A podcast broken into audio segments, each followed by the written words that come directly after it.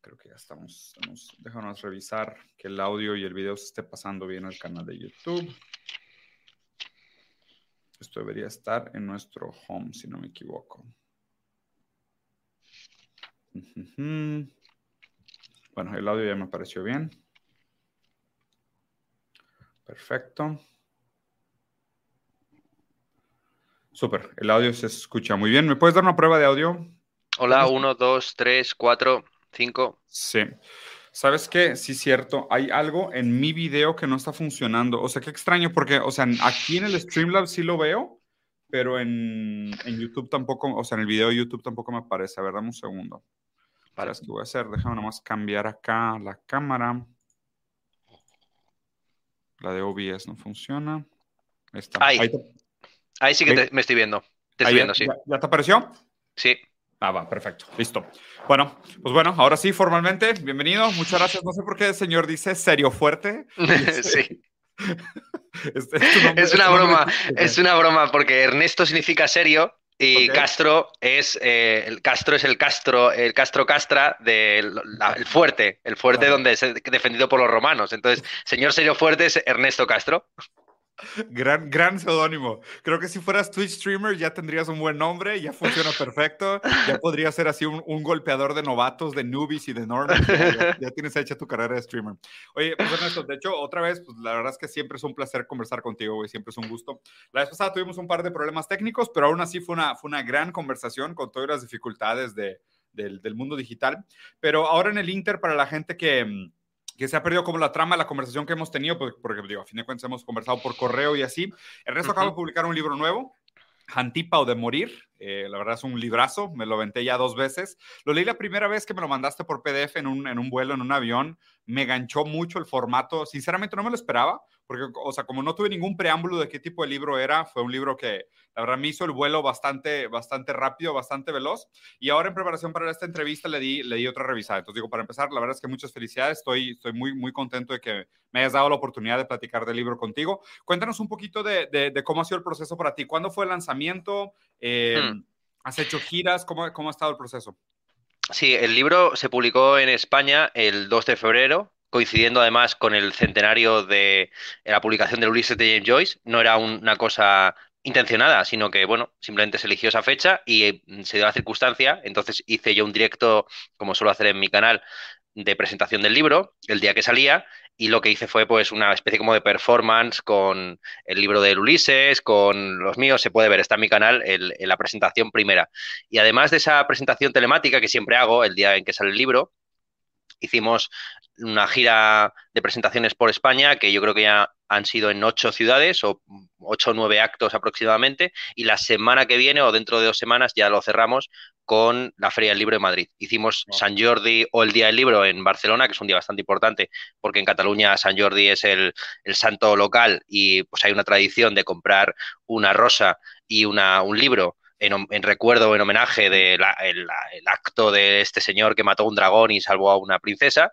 No, me, no quiero saber exactamente qué relación hay entre eso y una rosa y un libro. No lo preguntemos tampoco porque a lo mejor se va todo, se va a la verga toda la industria editorial eh, catalana. ¿Quién es la princesa quién es el dragón en esa metáfora, no? Efectivamente. Entonces, bueno, eh, eh, la, la verdad es que Luego también el, eh, al estar dentro de una gran corporación como es Planeta, pues ha tenido buena distribución fuera de España. Yo creo que en México se debe conseguir, mm, si no con regularidad, sí con facilidad. A diferencia de otros libros míos que son más difíciles de encontrar, este sí que se debe poder comprar en México.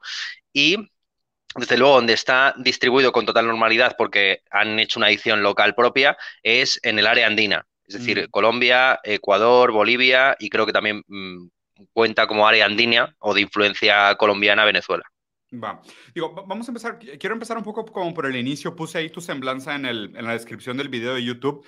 Eh, cuéntanos un poquito de tus libros anteriores y cómo fue el proceso de pasar del, tipo de libros que publicabas antes a este libro, ¿no? Que entiendo también que tiene, pues que tiene otra dirección, tiene otro formato, tiene otra estructura narrativa, es otro tipo de libros. Entonces, si quieres, platícanos un poquito como esa historia, tú como autor. Claro, yo cada libro me lo...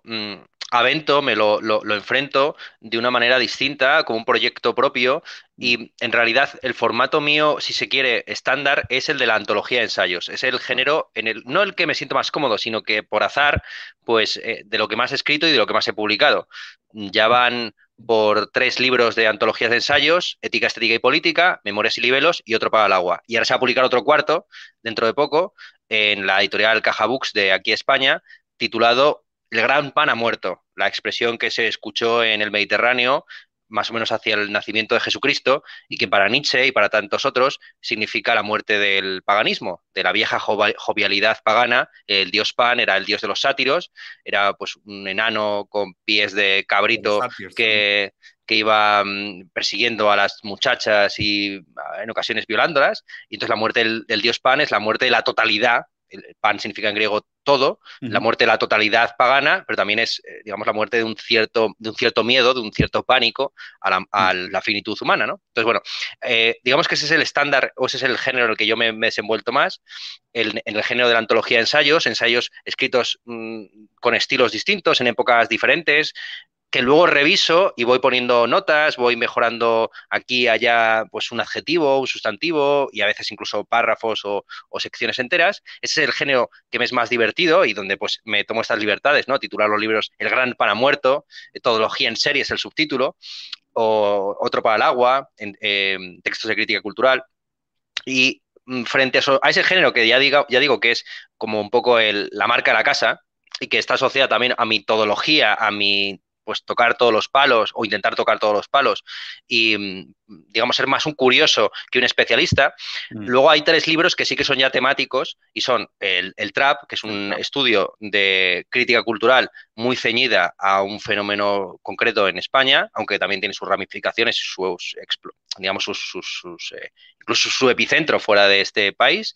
Eh, realismo postcontinental, mi tesis doctoral, que se va a traducir, eh, que ya está traducida al inglés, que se publicará a finales de este año en inglés, en la editorial Morsivek. Y por último, Hantipa. Hantipa, junto con el resto de la trilogía platónica que he planteado, que es un proyecto ya de narrativa.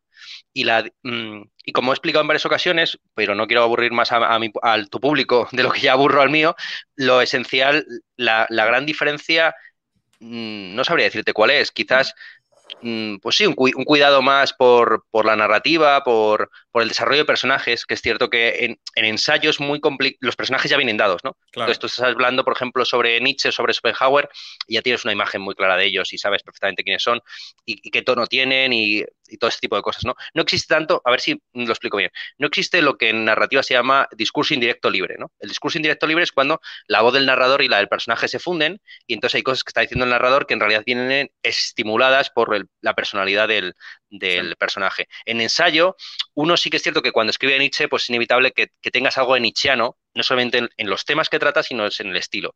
Pero lo que sobre todo he desarrollado más en Jantipa del Morir es este asunto de mm, dejarte atrapar por los personajes. Claro. Eso es lo que, digamos que ese es el asunto fundamental. Pero todo lo demás, la, obsesión por el, por el lenguaje, por la relación entre realidad y escritura, el, eh, temas el tema, la tema, el tema de la muerte, quizás no lo he expresado yo con más, con más precisión, pero sí el del paso del tiempo. A mí el paso del tiempo me, interesa bastante y casi todos mis libros tienen bastante fechado cuándo se empezaron a escribir, en qué momento se terminaron, qué relación temporal yo tuve con ellos. Mm.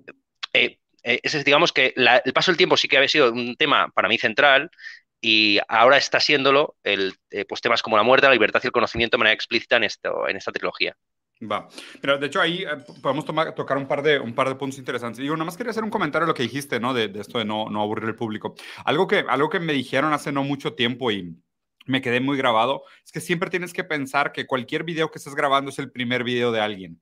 ¿no? Y, es, y, es, extraño, porque digo, obviamente, digo, para nosotros es, es, muy raro repetirnos y explicar muchas veces lo mismo, pero pues también en este modelo de redes sociales donde todo es anasincrónico y todo está como nunca sabes cuándo lo van a ver, en qué momento, o qué personas, a qué formato, o la propia rotación natural que tiene la gente que, tiene acceso a estos videos, ¿eh? porque, o sea, tiendes a pensar, la vez pasada estaba viendo unos indicadores y me sorprendió mucho. La base de usuarios hardcore, o sea, los heavy users, los que ven todo el contenido, son menos del 20%. Entonces, el, 80% de la gente que acaba viendo estos videos es esporádica, ¿no? Entonces, para, aunque para nosotros pudiera sonar como temas repetidos, la verdad es que para el 80% de la gente que va a acabar viendo estas cosas va a ser la primera vez que, que nos ve en contacto con nosotros. Mm. Entonces, en ese mismo espíritu, Ernesto, si pudieras dar como un elevator pitch o una breve, así el, el trailer versión Hollywood de, de Hantimpa, ¿cómo, ¿cómo sería ese trailer? Mm. Sí, antes de, de, entrar en ese tráiler, porque es cierto que eh, quisiera comentar esta, esta observación que has hecho porque se cumple la ley 2080, que es, que es un principio, parece universal, ¿no? O sea, el, el, 80% de las reproducciones caen en manos del 20% de los artistas, pero es que dentro de esos artistas, el 80% de las reproducciones cae en el 20% de sus canciones y dentro de esas canciones, el, 80% de. Eh, como al final hay como una, hay una especie de segundo. No, segundo, ¿no? No vengas a poner paleto como ley natural porque se corta el stream, nos vamos, te pongo un video de Jordan Peterson y nos vamos a dormir todos. La ley de Pareto, es fascinante esta ley de Pareto. No, pero es, tiene razón y desde luego los clásicos y, los autores con estilo hoy son aquellos que, siendo ellos mismos y no, no necesitando la novedad y la tradición, sin embargo, van, digamos, como modulando sus temáticas. Mm, el autor, el autor, los autores peores, los que se repiten, son realmente los que están diciendo exactamente lo mismo. Por eso, por ejemplo, Slavoj Žižek tiene tantos detractores, eh, si de Slavoj tan solo te lees un libro, joder, si te lees el sublime objeto y la ideología, o si te es más, si te lees dos de cada diez que publica, esos dos seguramente te parecen maravillosos, porque, pero claro, lo que no sabes es que los otros ocho tienen las mismas putas bromas, las mismas, los mismos pasajes de Hitchcock comentados, etcétera. Sí, sí, totalmente. De hecho, justo, o sea, creo que he leído 20% de los libros de Zizek. Y quiero bueno, pues, mismo con los de Derrida, pero pinche cabrón escribía demasiado, güey. O sea, 20% de los libros de Derrida son como 15 libros, o sea, no, es normal. O sea, deberían de ellos de pensar como consumidores de contenido, donde 20% de su capacidad de producir no equivale a 20% de mi tiempo libre, ¿no? Ahí hay, un error en la ley de Pareto. Pues casi mejor hablamos de este tema, que este tema a mí me, me preocupa y me fascina, porque claro, un poco por, por inercia o por, bueno, no sé si casi por vagancia, porque uno diría, si fuera verdaderamente currante, pues eh, que trabajaría los libros hasta el límite y no publicaría más que un libro cada 10 años y un vídeo cada mes, ¿no? Como estos, que, existe también este género como de youtuber selecto, que, que, va dosificándose mucho y que no se quema. Pero claro, tienes, es muy, es muy complicado, digamos, cuadrar la, necesidad más o menos de actualizar y de, de, rellenar de contenido tu actividad y de ir materializando tus, tus, tus, trabajos, más que nada también para, para, darte cuenta de lo que has hecho y para poder corregir y rectificar sobre lo inevitable. Si tú has subido un vídeo a YouTube y ese vídeo está mal, digamos, ya, no te... Ya eh, es, muy fácil congraciarse y pensarse que uno es perfecto si no ha hecho nada. lo más parecido a lo perfecto es lo inexistente, ¿no? Claro. Justo, es como, de hecho, de hecho es una broma de Cise, que, que llega la, señora esta que está ligeramente pasada de peso y le dice, mi esposo dice que soy perfecta, solo me falta perder dos kilos. Y le dice, no pierdas esos dos kilos, ¿sabes? O sea, porque justo eso que separa lo simbólico de lo real es aquello que mantiene la fantasía a la perfección. Y en este caso, yo creo que, o sea, concuerdo contigo. Pero lo raro, ¿sabes qué es? Que tenemos que pagar las cuentas, amigo. Y luego llega final de mes y hay que pagar las cuentas. Y uno no se preocupa por producir aquello que quiere producir, uno se preocupa por producir aquello que lo mantiene vivo. Entonces, hmm. es, es, raro pensar en este sentimiento de es que si nos pudiéramos dar el lujo de la perfección o si no sintiéramos esa presión de tener que publicar cuando deberíamos de publicar y más bien cuando nos sintiéramos en el deseo o satisfecho con el trabajo que producimos para poder publicar, es muy diferente. ¿no? O sea, claro, me parece claro, pero hay una... Hay, eh, escapa, ¿no? Hmm. Pero aparte de eso, porque, porque a ver, es cierto que la, gente que escribe por sobrevivir y la gente que se dedica a la escritura o incluso al, al, streaming eh, en, régimen de supervivencia y hace estos directos maratónicos de 11, horas, ¿eh? de 11 horas, no porque quiere, sino porque lo necesita, ah, eso sí que ya es la esclavitud contemporánea. Sí, totalmente.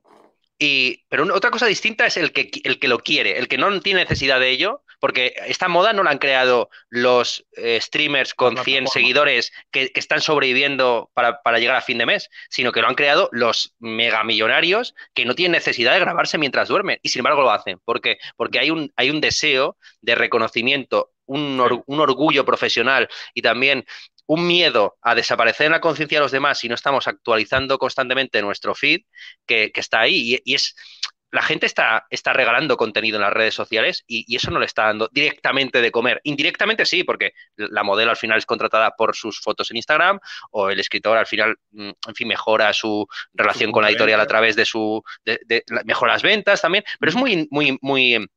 No es, proporcional, ni no es... No es proporcional y a, veces hay fenómenos muy, muy raros de, de, en fin, de cómo precisamente eh, de lo que quería hablarte del tema de la sobreexposición, ¿no? Eh, claro, un, autor como Jacques Derrida que tiene 100 libros, es normal que eh, los haters tienen mucho material para meterle mano, ¿no?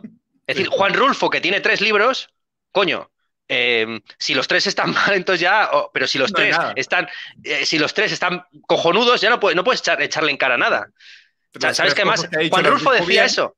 Juan Rulfo decía, una, decía Cristina Rivera Garza, la, escritora, creo que también es mexicana, que vive ahora en Estados Unidos, ya lleva tiempo en Estados Unidos, esta tiene un libro sobre Juan Rulfo que sobre todo gira en torno a lo, que le lo que él respondía cuando le preguntaban por qué no escribía más libros. Y decía, yo es que trabajo. Yo es que trabajo.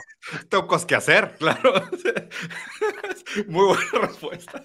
Ay, es una excelente respuesta. Pero sabes que otra cosa, y digo, regresando a Pareto, ¿no? Que, que, pudiera ser raro. Y sabes que analizando históricamente, digo, ahora que he estado teniendo pues, los últimos dos años relación con muchos creadores de contenido y, y estas figuras públicas y demás, todo el mundo te dice lo mismo. No es la creación de contenido orgánica del día a día lo que te hace crecer. Es uno o dos eventos virales al año. That's it con uno o dos eventos o tweets o videos cortos o formatos o una entrevista muy viral o los momentos virales son los que te dan los picos de crecimiento. Todo lo demás, de alguna manera, lo único que hace es hacer que, que el algoritmo no te olvide. O sea, que el algoritmo te siga promoviendo tu... O sea, es que es el problema también. O sea, de alguna manera, eso que decías de que la suplementación narcisista, de existir en, el, en, la, en la, intersubjetividad, la necesidad de ser reconocido por los otros, ¿sabes? De verte reflejado en esta pantalla, en este espejo negro y ver los likes y los corazoncitos volando, de alguna manera es como, es como el suplemento narcisista, en un sentido muy tradicional, muy psicoanalítico, de cómo hoy estos grandes egos se mantienen alimentados, ¿no? Pero tiene un componente real. O sea, si dijeras de que es pura paranoia y se pudiera romper esa paranoia, te diría, bueno, trabajemos sobre ello. Pero el problema es que tiene un componente muy real, que es que es verdad. El algoritmo te olvida. Si tú no estás constantemente alimentando el algoritmo, comprobando tu vigencia, el algoritmo te deja de sugerir, ¿no? Y, ya aquí es donde entramos, o sea, muy interesantemente a, digo, si, Foucault tenía la, la idea de que el sujeto surge de la relación entre fuerzas, y es justo la relación entre fuerzas lo que permite o lo que obliga el surgimiento de la subjetividad y, no es un problema que se pueda destruir, sino que es una lectura que se tiene que replantear. Aquí obviamente pues reivindicamos otra vez el texto de Deleuze de Sociedades del Control y ver dónde surge el sujeto en la sociedad del control. Porque en la sociedad del control parece realmente como si el concepto del humano eh, desapareciera, ¿no? En un sentido muy posthumanista. El humano desaparece y nada más somos que eh, eh, no, no individuos, sino dividuos, ¿no? O sea, somos unos pedacitos Dividendos. de nosotros. Dividendos, efectivamente. somos pedacitos de nosotros que interactuamos con sistemas en momentos específicos donde una, una, una parte fragmentaria de nuestra idea de, de, de, nosotros interactúa con un sistema, se vuelve relevante en una actividad y después desaparece.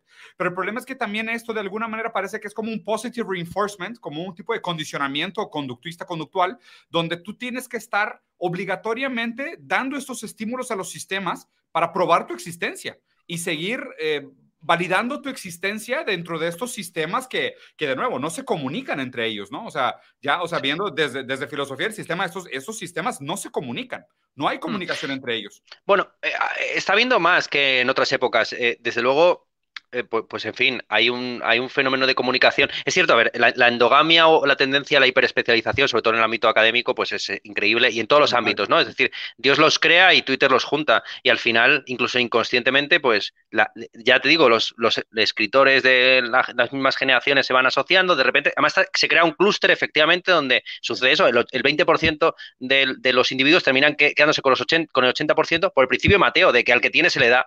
Y, y la gente, claro, hay contacto entre los sistemas, pero son a veces son contactos tan efímeros o tan, tan circunstanciados que la gente va eh, folladísima. Entonces se concede el premio Nobel y hay, y hay de repente un pico de búsquedas en Google del el nombre de este tipo y tienen que y hay mm, no sé millones de periodistas eh, en todo el mundo que tienen que dar una noticia rápida de un tipo al que nadie ha leído, ¿no? Porque más el premio Nobel es, como saben, eh, sobre todo el de literatura, es casi una especie de cosa para sibaritas, ¿no?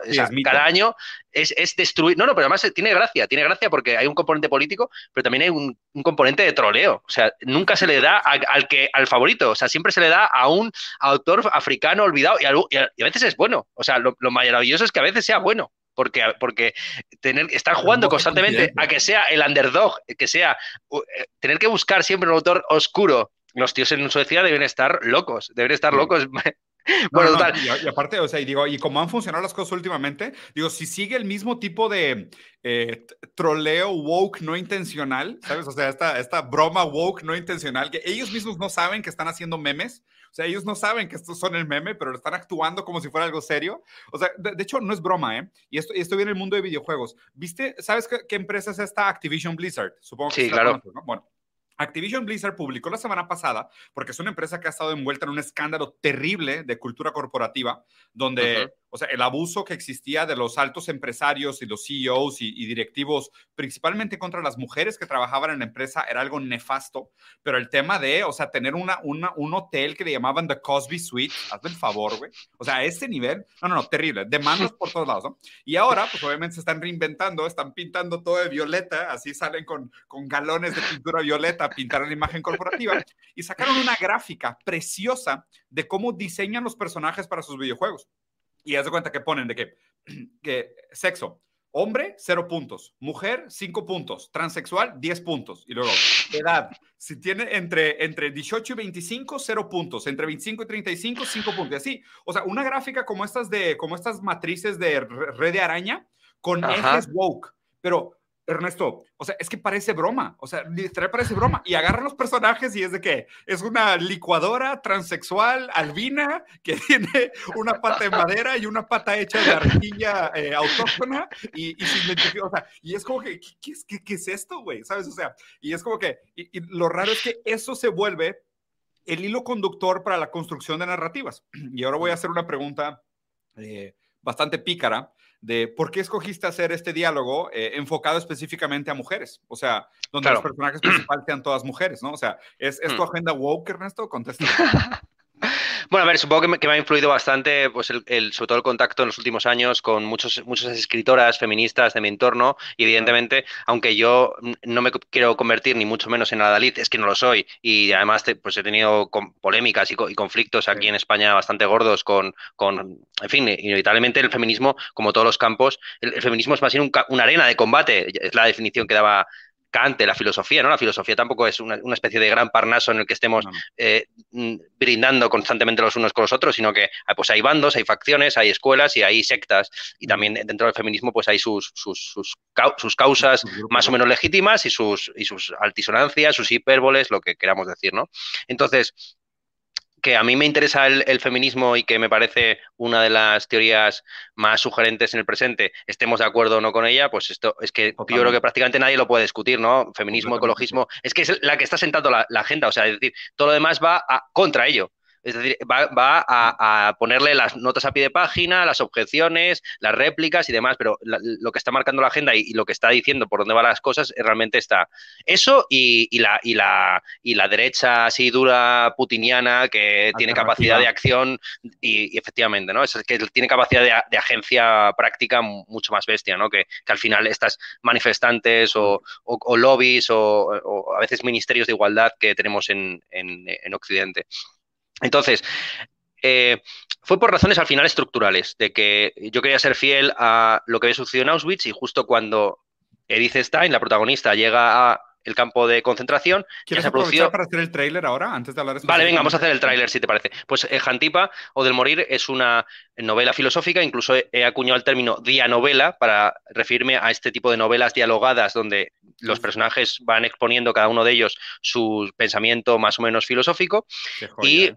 forma parte de una trilogía inspirada en Fedro, Fedón Banquete, que son los tres diálogos de Platón más retóricos o más literarios, signifique eso lo que significa, y eh, en este caso concreto lo que estoy haciendo es una versión de la muerte de Sócrates en, Auschwitz, básicamente, con eh, Jantipa eh, con Jantipa como narradora, este es el nombre que nos viene de la antigüedad como el de la esposa de Sócrates, una maltratadora de hombres, una pija, básicamente, una fresa, una, una señora de clase alta que se casó con el proletario de la filosofía llamado Sócrates, hijo de un, eh, de un carpintero, de un albañil prácticamente, y de una matrona, y mm. que se pasaba todo el día fuera de casa, entre otras cosas, porque esta le curraba, porque le, le, estaba castigando y le estaba maltratando todo el rato. ¿no? Entonces, eh, Ajantipa es la narradora, Edith Stein es la protagonista y en torno a ellas hay una serie de debates sobre la muerte, sobre la vida del más allá, sobre la existencia de Dios, el infierno, el paraíso, con personajes, un personaje idealista, un personaje materialista y un personaje pagano o neoplatónico de influencia eh, clara de los autores del, de, los diálogos de Platón, básicamente. ¿no? Y ese es, el, el, tráiler que podría hacer. otra, otra cosa que, inmediatamente me saltó a la mente cuando, cuando estaba leyendo el libro es... Eh, y, qué raro, ¿no? Qué coincidencia que ya te Foucault. Pero Foucault también tiene un, texto muy interesante donde dice que aun si viéramos nosotros las letras de un teclado y encontráramos una palabra en las letras de un teclado, le atribuiríamos ese discurso a alguien. O sea, es, es imposible no pensar en que los discursos siempre vienen de un sujeto, ¿no? Entonces, es, es, bien interesante aquí cómo haces, como comentaste, la importancia de la construcción de los personajes y a la vez cómo esta idea de la subjetividad del otro se va mm. constituyendo y nosotros, a medida que va pasando el libro, se, va o sea, se van presentando los problemas, eh, tú enfrentas realmente los problemas desde las posturas de ellas, ¿no? Y, mientras más tú eres capaz de crear una empatía por la situación en donde están ellas, mm. eh, más complejidad a los problemas, porque es muy difícil, es muy diferente hablar del trolley problem, del problema del, del vagón, no sé cómo se llama en español. Sí, del tranvía del tren vía, el problema del tren vía y hablar del problema del tren vía en Auschwitz, ¿no? O sea, y eso, eso le da como una, o sea, le da como una, una dificultad muchísimo más pesada. ¿Fue, ¿Fue intencional ese uso? O sea, ¿era uno de los temas centrales que querías conversar? Sí, sí. Ah, en concreto, el dilema del tranvía me venía muy bien porque había visto la película Shoah de Claude Lanzmann, que dura ocho horas, mm. y un montonazo de esas horas están dedicadas a entrevistar a los... Mm, a los, que llevaban los tranvías, a los ferroviarios, que sin comerlo ni beberlo, pues eran cómplices y partícipes de, esa, de ese exterminio. Gente que simplemente llevaba un, transporte de un punto A a punto B, ellos no se preocupaban de lo que transportaban, como tampoco se preocupaban todos los funcionarios que colaboraron, Volens Nolens, con el sistema del holocausto. E, era, el asunto también de la responsabilidad, de la, de la, del deber, del, en fin, de las obligaciones que tenemos, no solamente respecto a aquellas cosas que hacemos, sino a aquellas cosas que dejamos de hacer.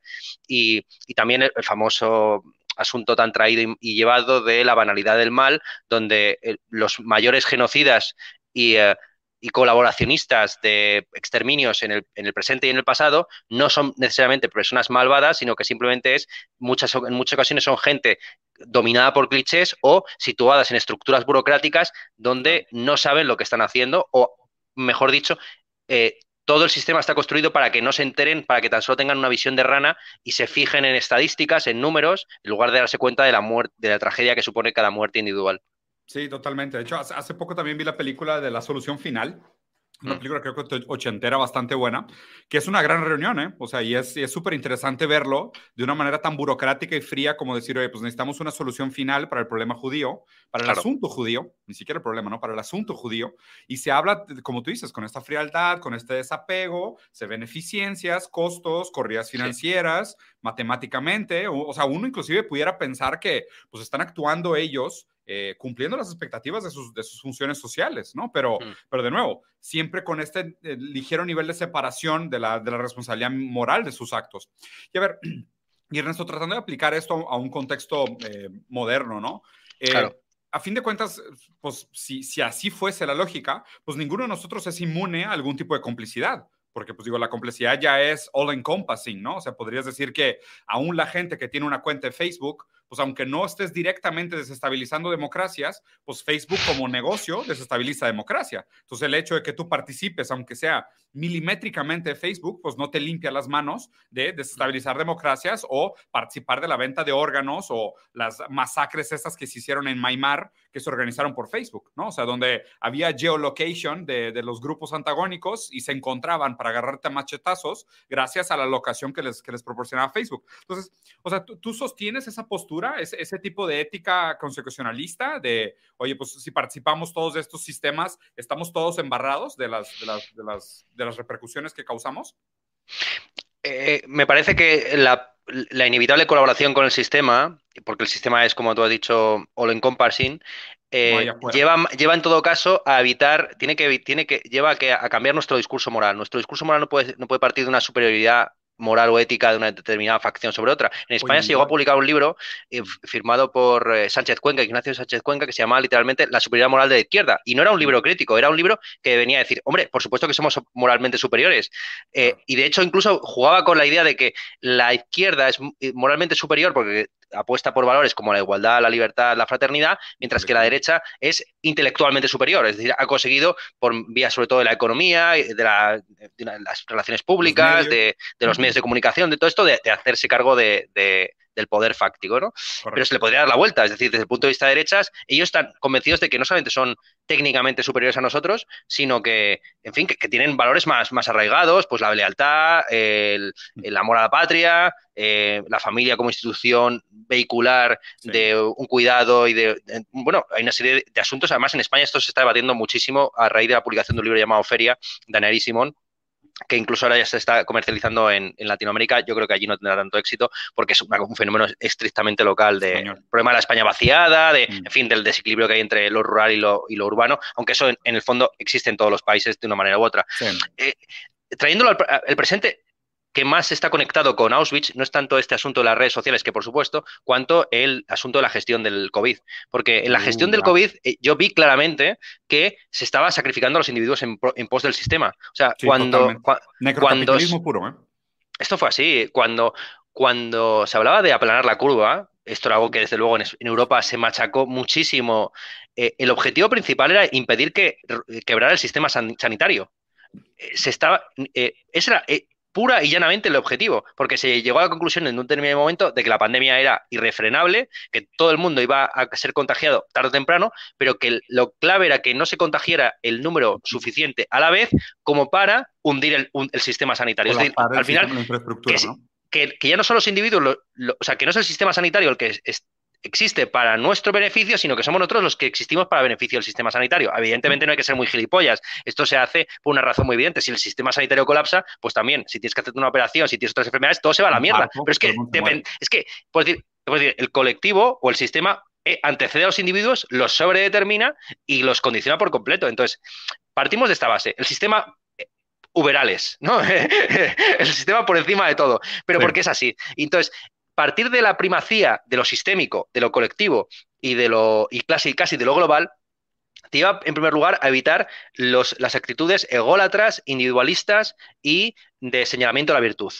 Tú no eres mejor por tener conciencia feminista, por, por, darte cuenta de que no estamos cargando el planeta o por, por, en fin, por estar en contra de, la guerra de Ucrania. Todo el mundo, incluso Putin, está, está en, contra de la guerra de Ucrania, ¿vale? El entonces, y por ese motivo me interesa sobre todo la ética religiosa cristiana, porque la ética religiosa cristiana parte de la, eh, eh, digamos, de la Mm, de la pecaminosidad universal. Es decir, todos somos pecadores, nadie es mejor que nadie. De hecho, los grandes mártires y los grandes santos son los que no se reconocen a sí mismos como tales, los que, en fin, actúan casi sin, eh, sin buscar la fama, el, reconocimiento y la, y la, gloria mundana, que lo hacen por el bien mismo. Claro, son pues que sin querer serlo, ¿no? E, ese punto de vista, ese punto de vista, en fin, de evitar el señalamiento de la virtud y, sobre todo, y fijarte más bien en lo que se hace para avanzar en una determinada dirección que echarle en cara al otro porque está un poquito más abajo en el fango que tú, eso me parece que es un buen punto de partida moral. Ya. Sí, no, pues, total, totalmente.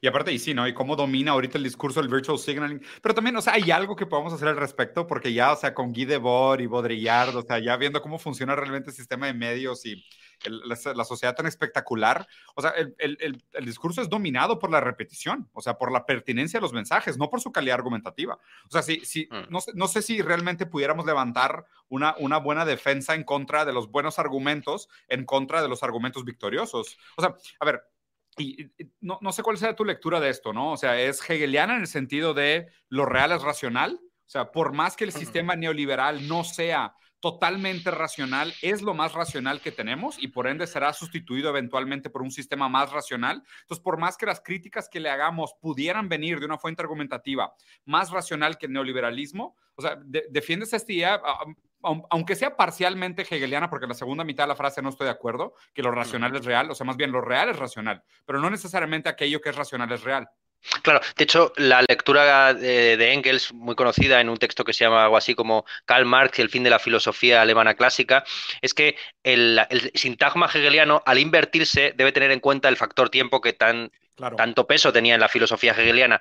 Si todo lo real es racional, esto se lo dijo, primero se lo planteó Heine a Hegel y Hegel estuvo de acuerdo con esta observación. Ah, si todo lo real es racional, todo lo racional será real. Será real, ok, perfecto. Será real. Y ahí se vuelve dialéctica de los imperios. Y ahí es donde está la dialéctica temporal que, que, está por detrás del optimismo economicista y, y tecnocrático hasta cierto punto de de la primera internacional y la segunda internacional, ¿no? Que, pensaban que, bueno, sobre, sobre, todo determinadas lecturas muy economicistas y deterministas de Marx, si el sistema se va a acabar, se va a, colapsar por sí mismo por las leyes de la tendencia a la caída general de la, del beneficio, de la tasa de ganancia, pues entonces no hagamos nada, dejemos que ella, la máquina, se vaya a autodestruir e, existe, al final, los individuos tienen libertad para actuar y nada, eh, todo se...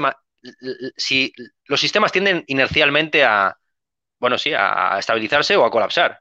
Y un sistema antifrágil como el capitalismo, que no solamente es que sobreviva a sus crisis, sino que se alimenta de ellas y las busca como un modo de purgar los, las inversiones correctas de las incorrectas y que genera herejías, muchas de ellas anticapitalistas, para luego integrarlas en el sistema por vía de la cultura, el arte, etcétera. O sea, un sistema como este, este ¿a qué va a tender? ¿Al colapso o a la estabilización. Pues más bien pensamos, llegamos a pensar que va a tender al colapso, ¿no? Y que al final la especie humana pues, se va a comportar como una gran plaga que, va a, colapsar inevitablemente en algún momento. Entonces, yo no sé si esto es racional o no. Em, pues eh, racional para quién. O sea, porque claro, racional para quién. Aún el concepto de racionalidad me parece como una herencia moderna. O sea, por, más que los posmodernos critiquen los valores modernos, pues tienes que partir de una base pues, racional y aparte antropocentrista, ¿eh? decir racional para quién. Porque a lo mejor para el mm. sistema es profundamente racional. Que, que nosotros tengamos el interés humano en el centro, pues es lo que pudiera eventualmente revelarse como un sesgo, que, que a lo mejor pues tampoco era, era fundamental, ¿no? Que, es raro, porque inclusive la lógica... Uh, la lógica antiespecista, o sea, no, no sé qué, qué opines del hecho de que nosotros le queramos atribuir a los animales el, el, el, sentimiento de dolor y placer. ¿no? ¿no? te parece como una manera aplicar la lógica antropomorfa a lo que no fundamentalmente es antropomorfa? O sea, ¿no, te parece como un sesgo humanista tratar de juzgar la naturaleza en, en términos de dolor y placer? No, no, de nuevo, no se trata tanto de juzgar la naturaleza, porque la naturaleza, ¿quién es esa señora para ser juzgada? ¿Y quiénes somos nosotros también? o sea, ¿cuántos años, le, ¿cuántos años le vamos a meter en la cárcel a la señora naturaleza por traernos... Separada de nosotros, ¿eh? ¿Cuántos, ¿Cuántos años le va a caer a la naturaleza por traernos el COVID? ¿no? ¿Cuál, va a ser la pena que le vamos a administrar a la naturaleza? Una multa sería más Una multa severa, ¿no? A la naturaleza. Claro, no podemos juzgar a la naturaleza. o banearla de Twitter. Eso es. La cuestión es cómo actuamos nosotros respecto a, lo que nos sucede a nuestro alrededor y no, y los antiespecistas, de hecho, no tratan tanto de la naturaleza cuanto ya de las especies concretas y hasta de los individuos. Entonces, que el animal sufre, esto no es un prejuicio antropocéntrico, es, es, eso es una constatación empírica, vamos. Y ni siquiera, no se necesita mucha ciencia. De hecho, la ciencia durante mucho tiempo estuvo negando esto. Es, sabido el, el, consenso más o menos cartesiano acerca de que los animales no sentían, porque como no tenían raciocinio, pues tampoco tenían sensibilidad. Si tan solo existe un único alma con única facultad, que es la de pensar, pues si no se piensa, tampoco se siente. Así de sencillo, ¿no? Entonces, es más el mundo de las plantas, ¿no? Claro, bueno, el tema de las plantas, es, ahí, ahí entramos en el asunto de que, ¿qué significa sentir? Yo eh, sobre este asunto le he dado varias vueltas porque al final la estética trata de la teoría de la sensibilidad. Y, entonces, ¿qué, significa tener sentido y sensibilidad? Sobre, sobre eso, Deleuze tiene un libro maravilloso, La lógica del sentido, y luego también La lógica de la sensibilidad, dedicada a Francis Bacon. Entonces, yo creo que básicamente hay tres nociones de sentido. Está el sentido geográfico, que esto lo tiene cualquier materia que se vea atraída por otra, pues ya está polarizada en una determinada dirección, y entonces tiene arriba, abajo, izquierda, derecha, eh, norte, sur, este, oeste, Eh, abajo, básicamente, la, dirección, el sentido de, lo abajo es el sentido de atracción gravitatoria. Luego hay otro nivel de sentido superior, ya de los cuerpos animados e inanimados, eh, que son, es el sentido, digamos, fenomenológico de la percepción. Y por encima de ese está el sentido digamos, moral o, ético, que es el sentido como nociocepción, como percepción de la sensibilidad, como percepción del de el bien y el mal encarnados en, lo que te va a matar y lo que, te, y lo que no te va a matar, en, en, fin, en, el dolor y el bienestar.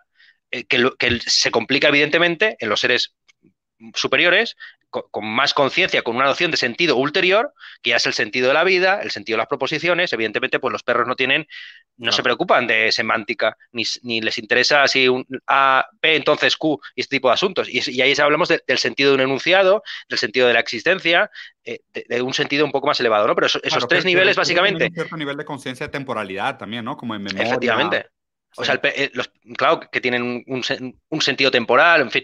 Entonces yo, partiría de este, de este asunto, ¿no? Que, que la, verdad, los, los antiespecistas que, que, que, se definen a sí mismos como sensocentristas, que, que entienden que allí donde no hay sensibilidad no hay ética, incluso yo he llegado a acuñar la expresión de la sensibilidad como atributo trascendental de la moral. Es decir, allí donde no hay sensibilidad, simplemente no hay ética, no, no, te, no te líes, no hay más tu tía, ¿no? Igual que desde un punto de vista materialista, si no hay cuerpo, no hay ente, ¿no? Es decir, lo que no es corpóreo, que luego hay otras dimensiones de la realidad que no son estrictamente corpóreas, vale, pero se tienen que encarnar en algo corpóreo. Si Dios por definición es aquello que no tiene cuerpo, entonces Dios no existe. No, no, no, me no nos líes. Si, y luego ya puedes decir, sí, bueno, Dios es la encarnación concreta en cada individuo que participa de una comunidad religiosa en el momento de... Sí, vale, eh, pero ya estamos hablando de otra cosa, ¿no? Claro. Ya estamos hablando de otra hablando que Dios está ahí justo donde haces bien al prójimo. Ah, bueno, pues entonces ahí sí hablemos de una ética. Pero hablas de nuevo de la ética incorporada, ¿no? O sea, corpórea, ¿no? Eso es. Decía? Creo que era Merleau-Ponty, ¿no? El que decía de la, o sea, de la, corporalidad de la fenomenología. Oye, y, y conectando esto, regreso con, con el libro. Eh, supongo que la manera como eh, desarrollas el discurso dentro del libro de alguna manera refleja tu postura o no necesariamente trataste de ser eh, fiel o trataste de ser congruente con las creencias de cada uno de los personajes. Mm. O sea, la manera como se hace la disolución sin tratar de entrar demasiado spoiler, ¿no? Para que la gente realmente lo pueda leer y lo pueda disfrutar. Pero las decisiones que se toman, eh, cómo ellas usan o no del poder que tienen dentro del campo de concentración para decidir sobre la vida de los demás, ¿refleja tú también tu postura personal o es algo que construiste para los personajes? Lo construí para los personajes, pero no es estrictamente fiel a lo que ellos pensaban. leí sus libros, me, me interesaron, las elegí precisamente porque tenían perfiles más o menos próximos a los arquetipos que yo quería utilizar, pero digamos que yo partí de unas ideas preestablecidas o, que quería desarrollar, que no conocía por completo y que precisamente profundicé en ellas por medio de la escritura. Quería que hubiera una figura idealista, una materialista y una pagana. Y más o menos en, la fricción, en el roce entre quiénes fueron ellas históricamente, porque son cuatro personajes históricos reales, con libros, muchos de ellos traducidos al castellano, y la fricción entre esa realidad concreta y digamos, las teorías que yo quería, de las que yo quería hablar, pues de ahí salió el libro, ¿no? Entonces hay muchas cosas que se quedaron fuera y, por supuesto, yo intenté que dentro de lo verosímil eh, eh, todas ellas expresaran las mejores versiones de su postura. O sea, no, traje una idealista estúpida, aunque en, en, la formulación y en la, y en la y en la forma de expresarlo puede ser, puede ser más o menos vehementes, más o menos apasionadas y en ocasiones más o menos estúpidas, pero intenté que más o menos, intenté que los, que los errores fueran errores objetivos, que digamos, errores que yo realmente cuando abordo estas teorías digo, coño, aquí fallan, ¿no? O aquí, o, digamos, este es un lugar común de esa teoría que las versiones más refinadas mejoran o perfeccionan así. Y es, o sea, que quise, quise, digamos, mostrar el camino que lleva desde ser un, un idealista ingenuo prácticamente que piensa, pues eso, que si los seres humanos cierran los ojos todos a la vez, desaparece el mundo, desde ese idealismo hasta el idealismo ya, pues de Schelling, de Hegel, de Fichte, de, los, grandes. Bien estructurado, bien argumentado. O sea, realmente es el choque de eh, argumentos tipo hombres de hierro de cada una de estas tres escuelas presentadas en su mejor postura, en su mejor versión, en un verdadero debacle, pero topándose con, la, con una situación real en este caso. Eso es. ¿Y tu, postura estaría más cerca de qué? ¿Del pagano, del idealista o del materialista? Supongo que el materialista. Sí, eh, aunque eh, está distribuido un poco en general y, a mí desde luego lo que más, lo, que consideraría que es el, desarrollo teórico que a mí me interesa del libro es toda la parte que trata sobre lo supererogatorio, mm. porque es bueno, no, evidentemente en filosofía no, hay nada que se pueda decir original, pero sí que es algo que creo que, nunca se expresó con, esa, con esa meticulosidad que me obligó el propio libro, ¿no? Para los que no estén puestos en ello, pues los actos supererogatorios son aquellos que no siendo obligados, sin embargo, son buenos, incluso óptimos. Pues entonces, cosas como entrar a salvar a un niño en un incendio, pues eh, no es algo obligatorio, que te puedan multar si no has hecho pero es, algo que, eh, que, es heroico y que por lo tanto eh, la cuestión es cómo podemos articular una moral que reconozca que hay cosas óptimas y que sin embargo no están obligadas que no responden a ninguna ley, ¿no? O sea, como regresar el carrito de súper a su lugar después de salir del supermercado. Eso es. Que, dicen que ahí es donde realmente se ve quién es buena persona y quién no, los que regresan su carrito de súper, porque no tienen absolutamente ninguna responsabilidad para hacerlo, no hay repercusiones, no hay ley escrita en ningún lugar, hay alguien que se encarga de hacerlo si tú no lo haces. Si regresas el carrito de supermercado, eres una buena persona y quiero conversar contigo. Si no, tengo dudas si podríamos coexistir en sociedad. Pero, eh, y, trabajando un poco sobre... sobre la carritocracia, podemos crear una corriente política la carritocrata, los, carri los Estoy seguro, estoy seguro que alguien debe estar midiendo esos datos. O sea, alguno de todos estos sistemas que recopilan todos los datos más inútiles del universo, a lo mejor están recopilando en este momento la base de datos de quiénes van a ser realmente los ciudadanos dignos de la sociedad del futuro, que son aquellos que regresan su carrito al supermercado. la, lista de los que van a irse a Marte cuando el sistema acabe son los que devolvieron el carrito. Estaría brillante una película donde digan, bueno, vamos a ir a Marte, hemos escogido 100 mil colonizadores y son estos. ¿Cuál es el criterio? Siempre regresar a su carrito de súper. No hay nada más, no hay ninguna otra variable. Todo lo demás nos parece completamente irrelevante las sociedades del futuro. Oye, y para terminar, Ernesto, eh, digo, la verdad es que sabes que podríamos conversar de, muchísimas otras cosas. De hecho, me gustaría proponerte que hiciéramos esos conversatorios, ya te lo había comentado la vez pasada, pero ya tengo como una lista de temáticas para que nos vayamos por temas, eh, conversando a lo mejor pues una vez al mes. Yo, sé que tu agenda también es, es compleja, pero si te parece, lo podemos hacer de manera periódica. Y voy a aprovechar para anunciar, la verdad es que ya lo había medio hinteado, había puesto ahí como unos, unos teasers, de que vamos a hacer un primer encuentro físico. Eh, en septiembre en la Ciudad de México. Ya prácticamente tenemos fecha confirmada, va a ser cerca del 18 de septiembre para la gente que está interesada. La verdad es que lo habíamos contemplado primero para 400 personas, pero solo haciendo un primer sondeo probablemente va a ser un evento para mil personas. Ernesto va a ser uno de los, de los invitados de honor de, de este evento que estamos planeando para, para septiembre. Por ahí poco a poco les estaremos revelando eh, quién más va a participar de esta ronda de conferencias. Pero Ernesto, para la gente que, está entrando en contacto por primera vez contigo en estos videos, ¿dónde te pueden encontrar? ¿Dónde pueden encontrar tus libros? ¿Dónde pueden leer tus hmm. textos? ¿Dónde pueden ver tus videos? Porque digo, yo siempre lo digo y no tengo ninguna vergüenza de repetirlo. Yo considero a Ernesto uno de mis, de mis maestros. No, hombre, no. No, no, claro, pero por supuesto. no, para matarme luego, para el, para el parricidio, para el parricidio. A, los que se quejen de mis ideas, aquí les presento al profesor. No, no, no. es el discípulo que, que, tomó las malas, malas notas, sí, sí. bueno, pues a, mí se me puede encontrar aquí en, en propio YouTube con mi... siempre lo recomiendo con mi nombre real, que no es señor Serio Fuerte, sino Ernesto Castro, pues eh, con ese nombre se me encuentra por aquí. Y aparte, pues tengo una página web que es ernestocastro.com, donde eh, subo textos, tengo subidos textos breves y ah, los comienzos o finales, a, veces pasajes bastante extensos de mis libros para echarles un vistazo. Y a, partir de ahí eh, también hay enlaces de compra en la propia web. Eso es lo más fácil, pero de todas formas, a través de Amazon o del sistema de distribución de libros que ustedes mm, y espero que no sea Amazon, porque Amazon tiene estos problemas que, todos ustedes conocerán, pues pueden encontrarse mis libros. Y en, México, que yo sepa, eh, debe estar distribuido mal que bien por menos cuatro o cinco de los seis o siete que he escrito, sí. Y dentro de poco haremos, pues cuando hagamos este acto, por supuesto, eh, hacia el 18 de septiembre, pues llevaremos libros, eh, supongo que habrá también actos y presentaciones allí en México, o sea que si alguien se anima o, que, o, o alguna librería quiere ponerse en contacto conmigo, pues yo lo vamos ya gestionando también. Va, perfecto. Sí, pues aprovechamos y vamos gestionando. Yo, la verdad es que, o sea, tengo, tengo planeado bastantes eventos periféricos. Ahí después te voy a plantear la agenda de todo lo que me gustaría que hiciéramos. Y de hecho, una, una de las cosas que ya te había comentado, a mí este libro se me hace, pero brutal candidato para una adaptación de teatro, ¿eh? ¿Lo, lo consideraste? Eh, eh, yo estoy abierto a todo, es decir, no, no, yo, no yo no tengo una compañía de teatro, evidentemente. Eh, aquí en España ahora está habiendo un reverdecer bastante fuerte del teatro, aunque evidentemente los problemas que ha habido con el COVID pues han dejado muy tocada la industria. Yo, si alguien quiere animarse, me lo han dicho ya varias veces en muchas entrevistas y presentaciones, yo animo a que si alguien quiere, pues se ponga en contacto conmigo y lo vemos. O sea, por mí encantado. Pues buenísimo. Oigan, pues a todos los que nos acompañaron este martes 9 de la mañana acá en, en, México, no sé qué hora sea allá en España, pero pues para el público de acá es, es, tempranero. Qué bueno empezar el día con estas conversaciones, espero les haya sido de provecho, espero les hayan disfrutado.